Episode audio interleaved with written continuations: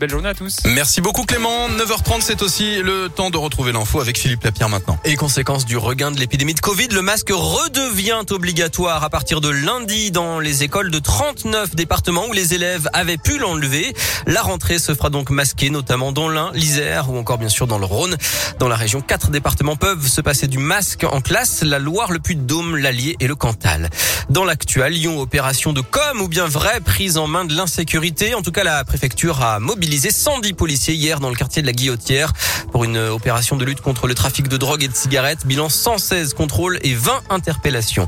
Huit mois de prison avec sursis pour un membre des Dalton, ce groupe de rap qui s'habille en prisonnier, qui tente de faire le buzz avec des rodéos urbains. La justice vient de condamner un jeune de Bron âgé de 19 ans qui avait été interpellé vendredi selon le progrès.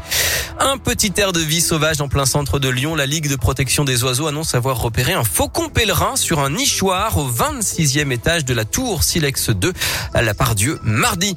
En foot, quatrième journée de la Ligue Europa. Lyon affronte le Sparta Prague à 18h45 à Dessine. Les Lyonnais seront qualifiés en cas de victoire. À suivre aussi Didier Deschamps qui dévoile à 14h sa liste pour les matchs contre le Kazakhstan et la Finlande.